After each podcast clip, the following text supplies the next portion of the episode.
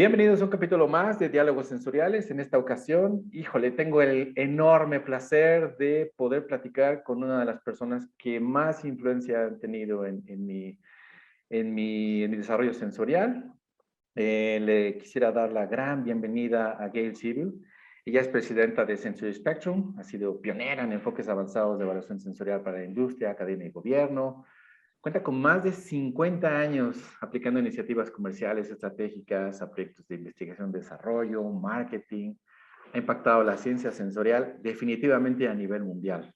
Trabajado con miles de alimentos y productos de cuidado personal, eh, tanto con técnicas descriptivas y de consumidor, eh, creadora de cursos y talleres de metodología sensorial, de líderes de panel, calidad, muchos, muchos otros.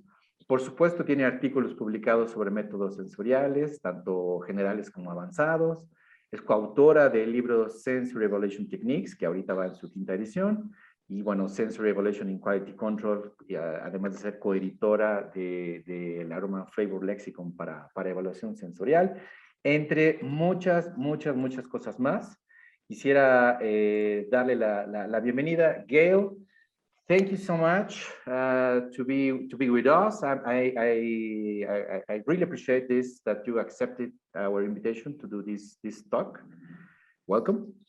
Thank you very much. Thank you. Ivan. it's it's it's my pleasure. Thank you. I must say before everything that that for me is a great honor to be able to talk with you and uh, on behalf of many of my colleagues in the sensory field.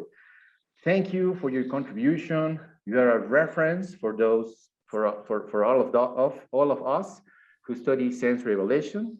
And I'm pretty sure that if you want to do sensory, you should read the book Sensory Evaluation Techniques. Thank you. Thank you so much. You're welcome. And I have a secret to reveal.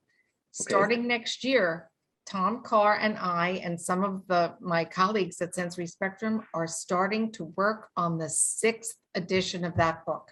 Wow. I am so excited. I really don't like to write. I don't like working on the book a lot, but it because of people like you who really appreciate it so much, it is used so widely that when the um, editor came to us and asked us to consider, Tom and I rolled our eyes a little bit and then said, okay, we're going to do it. So that's that's a sort of secret announcement. It will be coming in probably one to two years.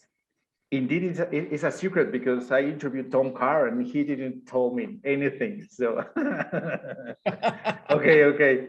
Congrats for that. I, I, I will. I, am very anxious to, to get the book. Good. And uh, okay, let's let's start. 50 years of experience. You're a pioneer in sensory evaluation. Many questions go through my head, but I would I, I will try to go in, in in kind of an order. My my very first question is where did you learn sensory evaluation? Who were your teachers? Uh, who inspired you to, to do sensory? Yeah, that's an excellent question. And, and it also has a, a, a somewhat strange answer. I was a student in chemistry. I have a degree in chemistry, a bachelor's degree, and decided getting a PhD in chemistry was absolutely not what I wanted to do. And I didn't want to go to work as a BS chemist because it wasn't a very prestigious job. And so I searched as I was graduating from my college and I had a wonderful science training looking for a job and I got a job at General Foods in the 60s. So you can all start doing the math and what that means. and when I went to General Foods, they had at the time the most advanced sensory capability because when I would go to other meetings, I would say, these guys that are talking aren't doing anything as advanced. So I worked with Elaine Skinner, who was my mentor. Unbelievably great. I was in a laboratory next door to Alina Szczesniak, the mother of food rheology. I worked with flavor chemists and I worked in a sensory group that was doing, you know, when we talk about um, similarity testing for, for um, like a triangle test or a tetrad, do you know that we were doing stats then that actually use that type of thinking. So when you wanted to work on coffee and you wanted to substitute a blend for another blend, you could do it with statistical confidence. That's amazing. And we were doing things like putting descriptive and consumer data together and building models. That's Wow. Remarkable. So I was very fortunate. I'd like to say I went to the General Foods Graduate School of Food Science and Sensory. And I, it was, it was wonderfully, um, it was wonderfully educational, but it was wonderful to build confidence also that you were doing the right things. Right.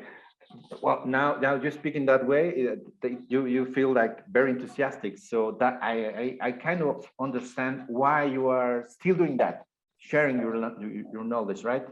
So it's, Yes. it's, it's Yeah. really, really nice.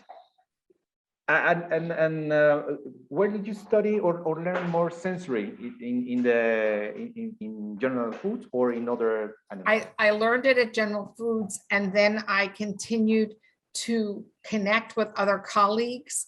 As when I went out on my own, I, I left General Foods when I had my first child. Mhm. And, but I continued to like, I started to teach a course for the Center for Professional Advancement, which I still do. 50 years, I've been teaching, over 50 years teaching that course. And it forced me to connect with other people and learn more. And and use statisticians in that course and use some of my academic friends in that course. I became interested in psychophysics. So Harry Lawless and I put together a course in sensory and psychophysics. And so each of those types of things prompted me, pushed me to learn another aspect over here and to learn another aspect. For example, I started doing work for folks on sound of automobiles. Hmm. Well, then I had to sort of learn about sound as I know about the olfactory system and I know about taste. I didn't know anything about sound. So it's it's very um I'm very enthusiastic still about this whole field because there's always opportunity to learn something more. I just recently gave a presentation uh, on haptics which is, which is, which is like your, your cell phone and the feedback from your cell phone. Mhm. There's always something new to learn. Right. People is always asking, sensory, where are you applying sensory? So it's like, come on, you have five senses. Well, we've, Right. we've actually done work in restaurants. So we did smell and sound in restaurants and they did um, instrumental measurements of the smells and instrumental measurements of the sounds. So that a- the company that ran this restaurant could better understand where there was harsh sounds or bad smells and how to control it. So one of my, one of the things I learned was the next time you go into a restaurant, particularly a fast food restaurant, the minute you open the vestibule door, see if you can smell the deodorizer from the bathroom. Okay, Because if you can, it gives the wrong message. There should be food smell there, not bathroom smell. So those are the types of things that those of us in sensory, we pay attention to. Like I will notice in an airport if I can smell cleaning solution near an eating place as opposed to the food. And I don't think a lot of people pay attention to that. no, eh, we, we, with our students, we ask them, uh, what do you smell when you enter into a McDonald's, for instance? And, and most of them say that dirty or a kids uh, eh, aroma from, from kids like uh, food or feet, uh, something like that. Yeah, yeah, yeah. Not, that should, that should not be, that should not be. I think No. if you also have a cafe that sells coffee, the smell outside should be roasting coffee.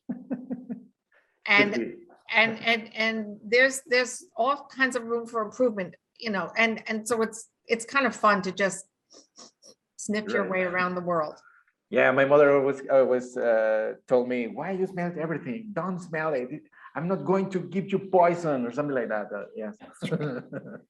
Yes, Yeah, and, but I, I will tell you, I, I have, I grew up in a, in a household in New York City that was very Southern Mediterranean. Okay, my, Okay. all my grandparents were Croatian. And so we talked about food all the time. And we smell things all the time and we tasted things. And we talked about how this particular thing that we eat on Christmas tastes the same that it did last year and three years ago. And when my grandmother passed, my sister and I made some of her cookies and we would give it to my father as the taste tester to see how legitimate it was. So it's just, it's, it's built into my DNA. I mean Right. it. Yeah, and sometimes I, I guess it's difficult, right? When you meet new people and they see you, uh, maybe they, they stare at you like, why is she doing that? I mean, why are you smelling? Sometimes can be difficult, right? Yes. Well, and it's also difficult if you go to someone's home to eat Right. and the food is not good. Then what I have learned, here's a trick I learned, is that I turn on my descriptive side of my brain. And I'm like, these peas taste like ca- inside voice, canned peas that have some tinny flavor from the can. And, and then I can at least eat three bites and, and get past it. I turn off my hedonic side of my brain. I have a friend who, who she, she was banned to attend out to a party because she always smelled everything. Yes. Imagine. I'm with her. I'm with her. I get it. Yeah, yes. Eh, well, Gail, as, as I mentioned, you, you are an inspiration for many people. Uh, tell me who or what is something that inspires you? I will have to say that I was very early on inspired by Elaine Skinner, my mentor, inspired by Alina Szczesniak, inspired by, I talked about the statistics at the triangle test. There was a woman named um, Mavis Carroll, who was the head of statistics in the 1960s at the Technical Center. Just imagine that. Also, I was inspired by the fact that I was asked to go to meet Rose Marie Pangborn in her laboratory and participate in one of her classes. She was also an inspiration. So there, there have been those people, especially at the beginning. And then as I moved along, I started to meet people like Harry Lawless and Edgar Chambers and Tom Carr, all of whom fed me inspiration and information and helped me to grow. Wow, great. Uh, well, many people uh, who, who also inspires me, but and and well, I, I didn't uh, meet Rose Marie Pangborn, but uh, how, how would you describe her in, as a person? Uh, how, how was she as teacher? For Yeah. instance? she was she was very um straightforward Rose Marie had had her opinions and she had her theories and she was very straightforward and that's how she taught um she, I remember she gave a presentation and I, I believe it, I believe it was 1978 and 1979. We gave, we were on the same group together. And her presentation was, it's very hard um, to drain the swamp when there are alligators. That was, is something along those lines. And what she was talking about are the obstacles to doing really good sensory. So she was, she was a very strong proponent of doing the right thing in, in the right way. And she inspired her students that way as well. Wow, should be tough, maybe. So I would say somewhat tough, but I would not say she was in any way harsh. I never interpreted her. She, she was a very warm woman, but she had her standards. Right. Yes. Do do, do the the correct things. Yes. Right. Uh, okay, you, you were working at, at, uh, at a private company at, but at what moment ye- did you think or decide, I'm going to start a company to, to teach sensory and, and, uh, well, now thirty-five years later, here we are. Well, here you are. Yeah, I, I started out, once I had my first child, my daughter, I decided to leave General Foods because the commute was over an hour. And I said, I, I don't want to make this combination. So I left there and I started, when, before she was one year old, I got the offer to teach the course at the Center for Professional Advancement, which I did and I still do. And every time I taught one of those courses, I got a- someone who said, could you come into my company and do this? And I said, sure. And so in the years from about 19 1970 to the middle eighties, I basically was like a, a one-woman consultant. And so I had to, you know, I like to say to people, I was three-quarter time businesswoman and a three-quarter time mother. And people go, no, you know, do the math, that doesn't add up. And I said, well, when you're sitting down, and this is before computers, when you're sitting down and you're writing a proposal and you have a child sitting on your knee, or you're supervising your child doing a puzzle, yeah, you're doing both at the same time. So I did that for about 12 to 15 years. And then I started to get bigger and had to hire people. And once I did that in the mid 80s, I realized I better incorporate. It was a smart thing to do. And so I incorporated and then we just grew and grew and grew. And now we have over 100 full-time employees and a whole, over 100 panelists. Wow. So we're Yeah. busy. Yes, busy. Uh, uh, how, how, how, how hard was applying sensory? I, well, you already mentioned that, you- that you, you, you, well, you're a mother. Uh, you didn't have like a computer, uh, with, uh, at, uh, at least Ex, uh, Excel or maybe Word, but, uh, how, how, how difficult was in, in, in your case? I mean, it, it- when I started out, a lot of what I was doing was descriptive and training, you know, it was before I was doing a lot of consumer work, which now we do about half consumer, half descriptive. And when you're doing descriptive, you're, you're just training panels, you go someplace, train panel. Then the technology that I used was, I had all their practice sessions, I had them record them, send them to me over, I think there was overnight then, send them to me and I listened to the tapes of the sessions, tape them back so that they could play it for the panel the next week. I can still remember my daughter at a softball game, looking up at the stands at me with earphone, ear, ear, things in my ear and says, are you working? no, no. No, she, you know, she's now fifty-two and at then she was probably nine. But I, I was working and being a mother at the same time. I was listening to the tapes, listening for questions, listening for mistakes, that type of thing. So that was the, the, the bulk of the, the technology. We didn't get our first computer probably until the mid eighties. We had a, you know, an IBM AX or something like that, X3, I don't remember, but it was, it was good. That's when the technology started. Right. So you you you got all those those process in your company as well. So Yeah, yeah. Amazing, amazing. In in in the sensory community, the there is a, a, a an, an active participation of of, of women. Uh, it's uh, Yes. It's uh, well, you you are a lot. What do you think about it, and why do you think it's that happening?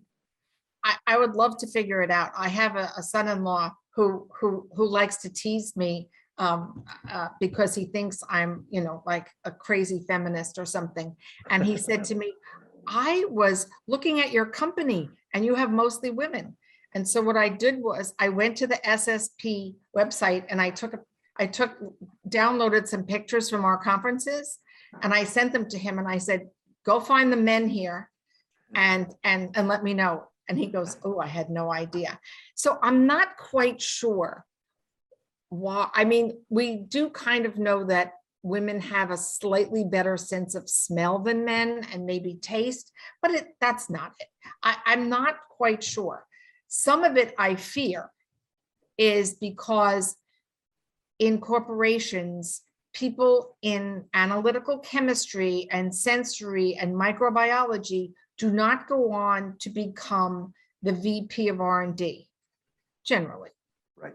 They could, but they, it's, so it might be an ambition thing that men feel, well, if I go into sensory, I'm going to be just doing sensory for most of my life. Now, one of my friends and colleagues, Jennifer Joe Weissman, is at Gallo and she's a senior VP at Gallo who, who works in marketing. She works in R and D. She has, but that's, that's a rarer occurrence. It doesn't happen um, as, as often as somebody who goes into product development, for example.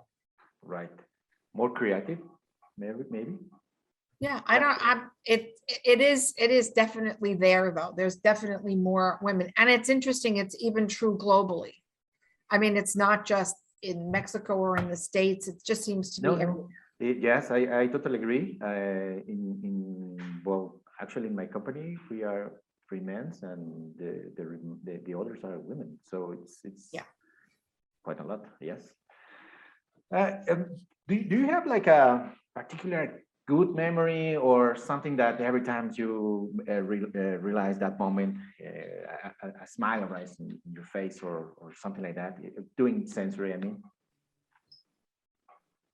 Yes, okay, here's, a- here's a good story. So I was working on a very, very complex category appraisal benchmarking study with a client on a very, very difficult product, something like chocolate or wine or coffee or tea or cheese, okay, something complex. Mhm. And the VP of R and D, every time we met would say, oh, I feel like I'm buying a Lamborghini. This is really going to be big. And he, of course, he was commenting about the price. Right. So we get to the very end and we give the presentation and it is mind blowing because it allowed them to look at the, all the um, products that they made and to look at how they could save money by combining certain things together. Mhm. And when we finished, he turned around and he said to me, this is the most foundational research I have ever seen in sensory. Wow. Wow. Smile from me. I'm like, so you got your Lamborghini and it made you happy. Correct. So th- there, there are some of those, and then there are times when I've worked on projects where the project also, from a sensory perspective, the food or the, the personal care product ended up being so brilliant that it gave me great pleasure to be able to look at it on the shelf or in my home and say, I contributed to that. Yeah, that's, that's pretty, pretty amazing. Yeah. And, and, and how do you deal with, uh, with companies that, that, uh, think that sensory, uh, is not, uh, not a must? I mean, sensory department always, uh, do expenses. They. Exactly. You, you, It's a cost center. It's a cost center. You're not, you're not, you're not contributing necess, you're not contributing visually to the bottom line. exactly. And I'm like, oh, wait a minute, you know, and it's true, by the way, if there's a, if there's an economic downturn in any period of time, R and D is the first thing that goes in a company and sensory goes even further, you know, faster. Um, but then th- there's no, the only way to dispel that fallacy is to show the value, like that example with the guy with the Lamborghini mm. he ended up saving, he may have spent, you know, two hundred, three hundred thousand dollars, and he saved tens of millions of dollars in the end. So that's, that's where you have to put your, you have to put your emphasis and you have to keep going, hey, look over here, look what we did. Right. And when you have a success, even, for example, I love to taste at the bench with a product mm-hmm. developer. We call it Blink because it's mentioned in Malcolm Gladwell's book, Blink. You sit there and you can take a six-week product development problem and reduce it to three days by tasting with the product developer or smelling with the product developer and saying, no, fix this, go back here, try that. When you have great sensory skills, in addition to everything that's in the book, which is the methods, Mhm. when you actually are able to do that, you can actually short circuit the product development process and save money. That's really showing off, but it, but it works. It's very good for the, for the field. Right, yes. Yes, it's, it's, uh, it's not only the result, the graph or the, I don't know, the, the- the report. I mean, you need to, to, to say that, hey, that new uh, supplier or that new uh, package, whatever, it's part of the sensory business. That's Yes, right. it's, it's good or it's not so good. And you need, uh, as, uh, uh, in my conversations with Edgar Chambers, we talk about when you get the results, you talk about what, Mhm, mhm. then you must talk about so what? Why did this happen? And then you must go on to what next? Right. And so it's, it's not just like taking a pile of data and throwing it at a client or Mhm. somebody that you're working for in your company. It's not just giving them the data, it's interpret the data and help them understand what happens next. Right, totally agree. Yes. Eh, okay, and, and and on the opposite part, do you have like a worst memory, something difficult, the product that you uh, after accept the project said, no, I don't want to work with that, or something like that? Well, I have two such things. One is I hate cinnamon.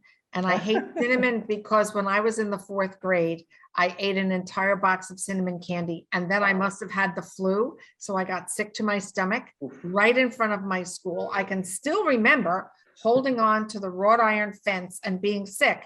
To this day, I hate it. Now, can I evaluate it? Absolutely. Can I evaluate it deeply? Absolutely. But I don't enjoy it. Okay, and I think cinnamon is a beautiful thing, but it never makes me happy to, like, when people ask me if I want a piece of apple pie, I look at the side to see how brown it is. Okay. I look at the apples. Because if it's really brown, I don't want it. Okay. And the other thing is I've worked on products that are like made from mineral oil that were supposed to be food. Mhm. And they were, I felt like I should take them out and put them on the axle of my car, not in my mouth.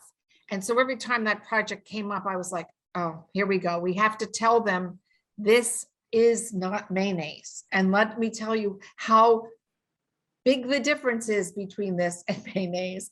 But I, I, it was just so not food-like that it wouldn't ever like mix with your saliva or dissolve or melt or anything. So you were just sort of eating mineral oil. It was Right. not, not fun. Not fun, right? No. Okay, thank you. Now, now we, we arrive at the part of the interview where I will ask you a series of comparative questions. Oh, yes, I saw those comparisons. Mm. So what, uh, which one of these you, do you prefer, red wine or white wine? I'm going to give the sensory answer that's going to be on my tombstone. It depends. Ah, It depends on what I'm eating. And I, if I'm just drinking, just to relax, I will drink white wine. But I would not drink white wine. I'm, right now, I am making this fabulous lamb ragu for a dinner party. And I would never consider drinking, as much as I love white wine. I'm always going to drink the heartiest red wine I can get a hold of. So it's very dependent on what I'm eating, but for just relaxing and drinking, I'm a big Sancerre French Sauvignon Blanc fan. Okay, okay, good. Uh, cheesecake or pumpkin pie Oh, hey, what's in the pumpkin pie is cinnamon. Wi- without cinnamon? Okay, So I'm going with, I'm gonna go with the cheesecake. I'm from New York, so New York cheesecake is, is a, is a big Amazing. favorite in my house. yeah, good. Uh, tetrad test or triangle test? Uh, it depends, but mostly, uh, a trying, mostly a tetrad. Yeah, we're using tetrad almost exclusively in our discrimination testing now. Um, but I have such a long history with triangle testing that, you know, it's like, oh, that's kind of a hard emotional choice, but we're technically, we're, we're, we're into tetrad. I, I have a friend who told me, you need to do triangle to hate it. So. That's, that's good. That's a very good answer. I like that one. Uh, burgers or pizza? I'm a New Yorker. I'm gonna go with the pizza.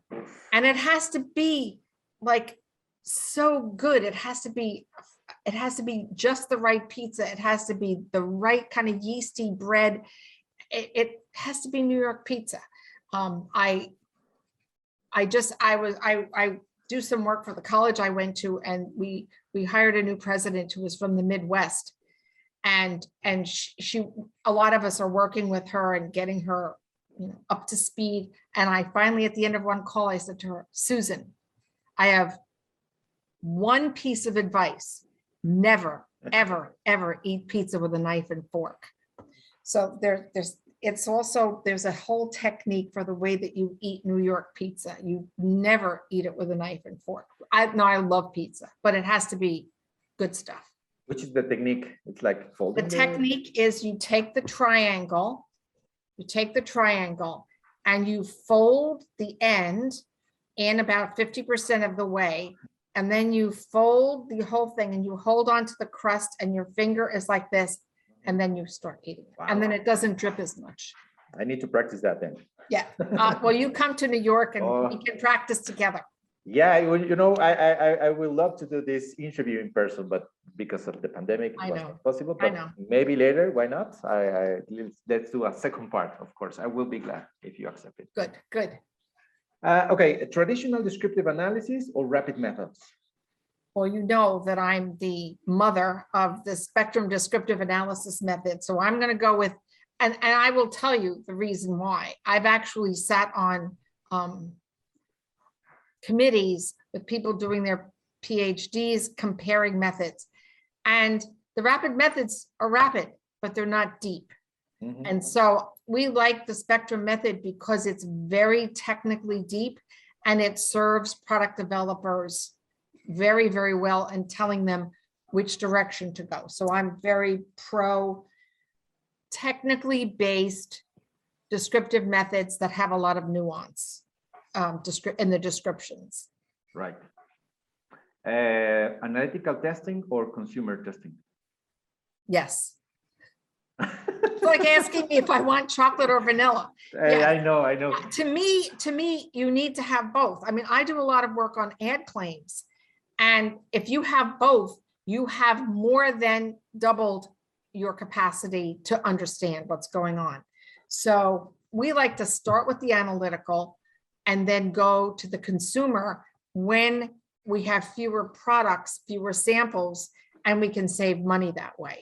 But I, I, in some cases, you can do, for example, if you're doing a match, you never have to go to the consumer if you have really good descriptive. Mhm. But if you're trying to understand consumer responses to new products, new um, attributes, you need to go to them. Right. So yes, the answer is both. Okay, thank you for your answers. Uh, Okay, uh, we're, we're closing to, or getting into, into the final part, that time flies really, and uh, can, can you tell me how different is sensory today compared uh, your, your starting time in, in a general way? That, that's a great question. Um, there are parts of it that for me are very similar. My, my history of General Foods, the emphasis on descriptive to understand, for example, coffee, which is very complicated, and how to do blend equivalencies and matches. You can do it with very sophisticated, um, deep, nuanced descriptive. That's still true. We still do that. I think there, that where the changes have taken place is in the capacity of the statistics. The, the capacity to make some testing, like discrimination testing, routine and accessible. And then the, the, all the advances in statistics and computers. I mean, it used to take us hours to do an analysis of a category appraisal. Almost by hand. And now you can spit it out in five minutes. So that part of it is great because it's really sped up and it, but it can't tempt you to Right. think that it's easy and fast because now you still have to look at the data and you have to look to- at it relative to the samples and you have to be wise. I'm, I do get concerned about even rapid methods in descriptive and rapid methods in statistics, where all we're going to look at is the pile of data at the end without taking into account the project objective Mhm. and what the samples actually look like in panel so that we can make sense of it. Wow.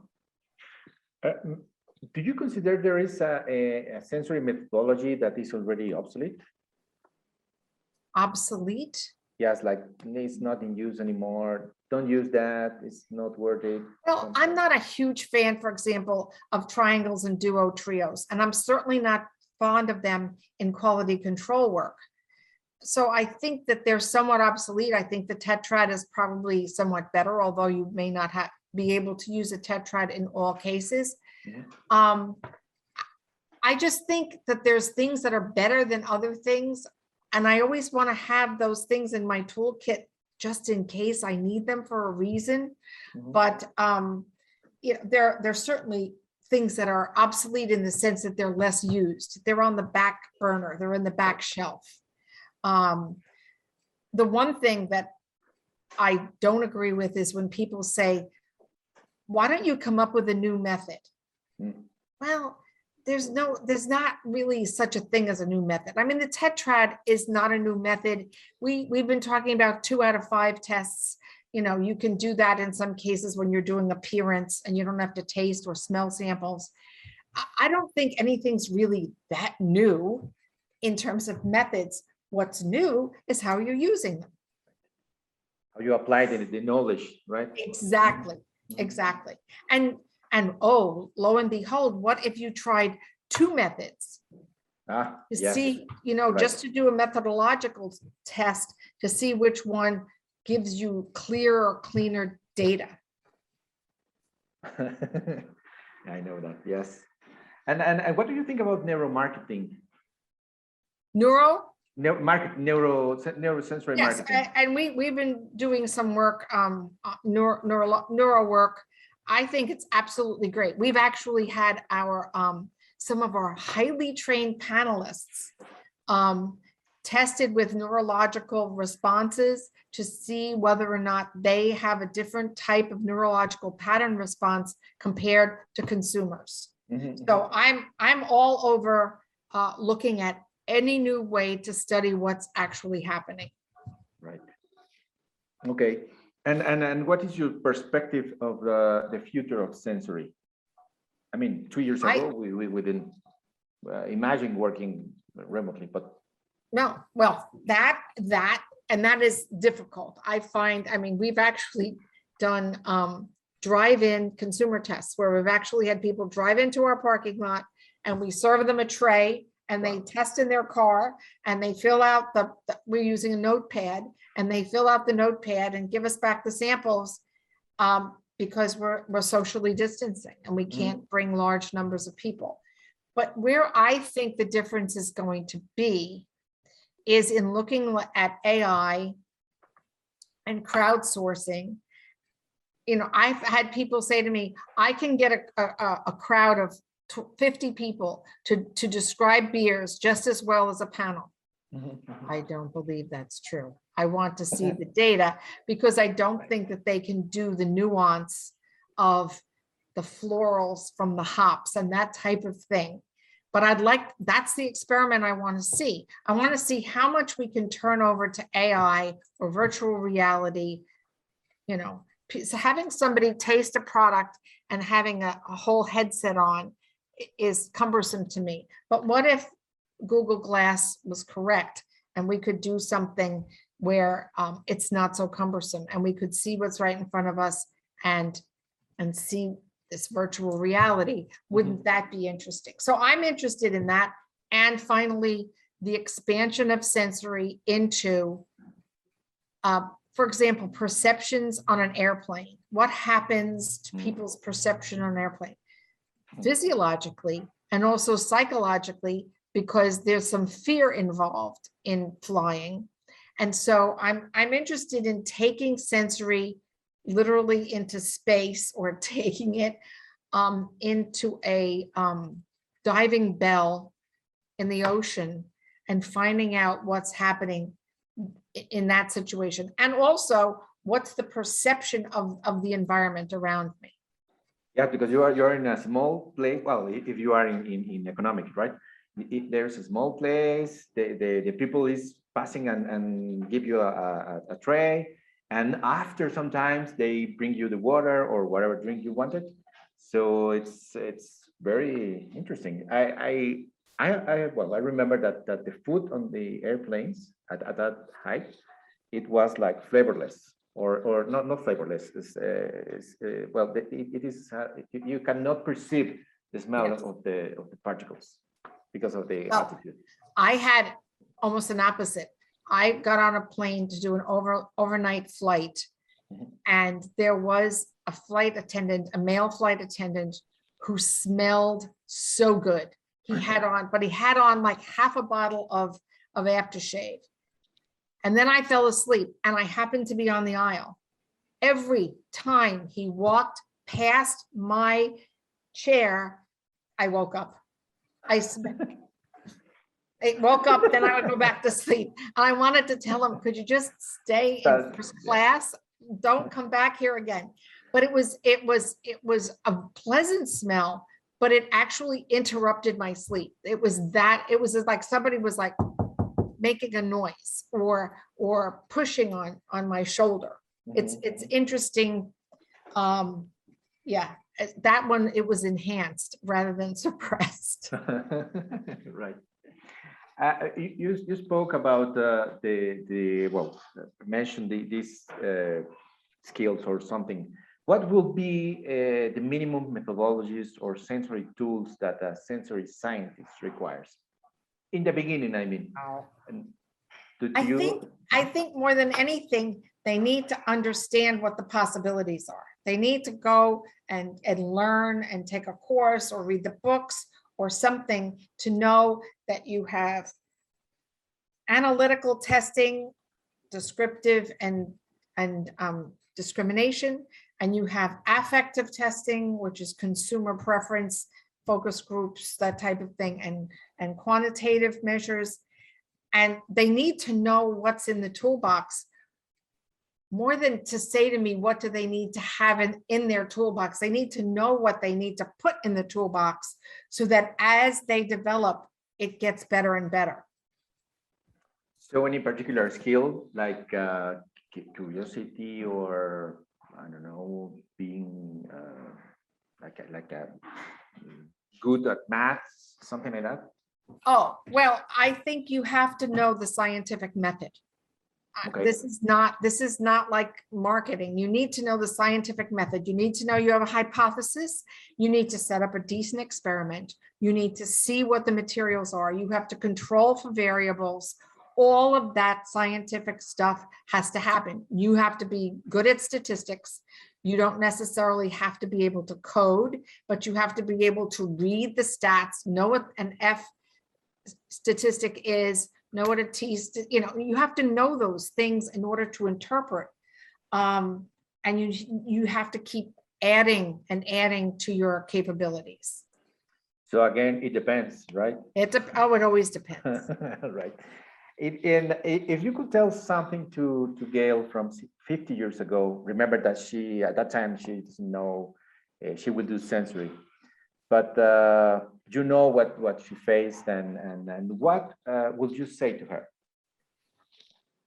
Um, never let them see you sweat and don't respond emotionally when there is gender bias. Wow, that's difficult, but totally agree. I had a, a friend of mine that was in HR and, and did a lot of sensory work. And she said, oh, I was just talking to one of my clients who's one of your clients. And, and they were looking at using you or using your competitor. And they decided to go with your competitor because it was run by men. Wow. Okay, so I had to like keep the smoke from coming out of my ears. Um, but that was the, har- I think that was hard. I mean, uh, there was certainly a certain amount of gender bias early on. Mhm. Um, I didn't, as I said, there were very strong women at General Foods and I had very strong women mentors. Um, but as you get into corporate America, there was a time that there, there was a little bit of, of condescending gender bias. And I wish I had known that. So I wouldn't have reacted so emotionally to it and just said, okay, I'm just gonna have to, like with any type of bias, you just have to show you're as good or better. And um, what, uh, on, uh, this is something you, you, you can say, I don't, I don't want to ask it, uh, to answer that, sorry. Um, what would you tell to that person who told you that now? Oh, I would, I would say, I guess I have to um, go in and show them that we're just as good, if not better. And, and I probably would have been more aggressive and I would have called them and call them on it. As opposed to just saying, oh, or getting angry about it. I would, I would have probably confronted it. Good, great. Uh, okay. mm, do, do you have a, a sensory, well, of course you have a sensory book, but I mean paper, poster to suggest to the people who is starting to sensory that because normally uh, during the, the, the classes, they're afraid because they need to, to, to, to learn quite of methodologies, statistics or something else. Uh, which will be your, your suggestion for them? I would say there's kind of three levels. I think they should read the books, you know, that are out there and the papers. They should take classes in school, and if they didn't have classes in school, they should take other classes to learn sensory and with other groups of people from other companies that they can learn from. And then they have to do stuff. They actually have to get in the lab mm-hmm. and do the experiments and fail. Please don't think that when your experiment fails that you have failed. It's science. It's, it's like sometimes, then you learn, oh, you're like, oh, okay, well, that hypothesis was wrong. Now you move to the other hypothesis. It's one of the issues I have with some graduate schools where the student is continuing to prove the hypothesis of the professor from five or 10 years ago, as opposed to looking at disproving the professor's original hypothesis and trying other experiments, trying it with a different product, trying it with a different um, technique and seeing if you get a different result. So I really want people in the trenches. And if you have the opportunity to work with experienced people who can guide you along and not let you um, cry when your experiment fails, and it will, some of them will fail. You need somebody to say, yeah, okay, now we learned something. By the way, one of the things I would love, I would love people to publish what failed. Nobody Mm. publishes failures, but that I want to learn from your failure, or you can learn from my failure if something doesn't work. No, we only publish the experiments that work. Well, that's half or less than half the information. And I would love to see a journal that allows you to publish your, your, your failure, your experiment that's like, it didn't work. Don't go here. Correct. Yeah, why, why suffer the, if you already know uh, a little bit of the answer, right? Yeah. Um, how would you like to be remembered in, uh, as, as, as a Gail, uh, from uh, another one hundred years? I mean, Yeah. people speak about you. like I said, I don't thoroughly enjoy working on the book, but I would like to be remembered as somebody that contributed to sensory science by inventing a method like the spectrum method and applying it in a, in a very sane way. And then having something like the book that eventually will evolve into something, but it becomes, I mean, I still look at Rose Marie Pangborn's book. I mean, I have it and I look at it and so, and, and remembered as um, somebody that knew about the science and applied the science in a way that really helped companies and product developers make good decisions. That's the whole purpose in my life is to help product developers and quality people make, and marketers, make the right decision with the right product. Right. Good. Uh, oof, uh, I think we can continue talking and learning more about about you um, for many days, Yes, weeks. Uh, but we have to cut it. I mean, we we you you have your your own stuff to do, and and I I will I will say thank you very much for your time and and you decide to to share your story and experiences. I am sure that many people uh, have been and will be continued to be inspired by your experiences. Uh, anything else you want to to add? No, I, I just want to thank you so much for the invitation and thank you for the, the very wise questions. Those were very, very good questions and they, they, they, they make, you can see, they make me more enthusiastic all over again. So thank you for those. And um, I want to tell the sensory scientists out there, you know, go, go get them. Go get them. We have, we have a lot to, lot to say and a lot to do, and I think we have a lot of value. Yes, uh, don't be afraid. Nope. Reach, reach that, that professor or that uh, contributor that you, you uh, see during a conference or something else. to Try, Yes. try, try to, to, to get in contact, with them.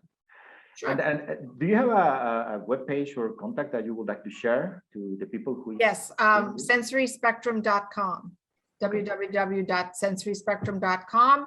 Um, and also on there, you can find my contact information and I would welcome people to contact me and ask me questions anytime. Thank you for that. And uh, I hope to see you soon in, in New York with a glass of wine and a pizza, hopefully, right? Exactly. Thank you so much. This been, a- this has been a thrill for me. Thank you. Thank you for your time. And uh, a ustedes, muchas gracias por vernos. Nos vemos en la siguiente ocasión de Diálogos Sensoriales y hasta la próxima. Chao.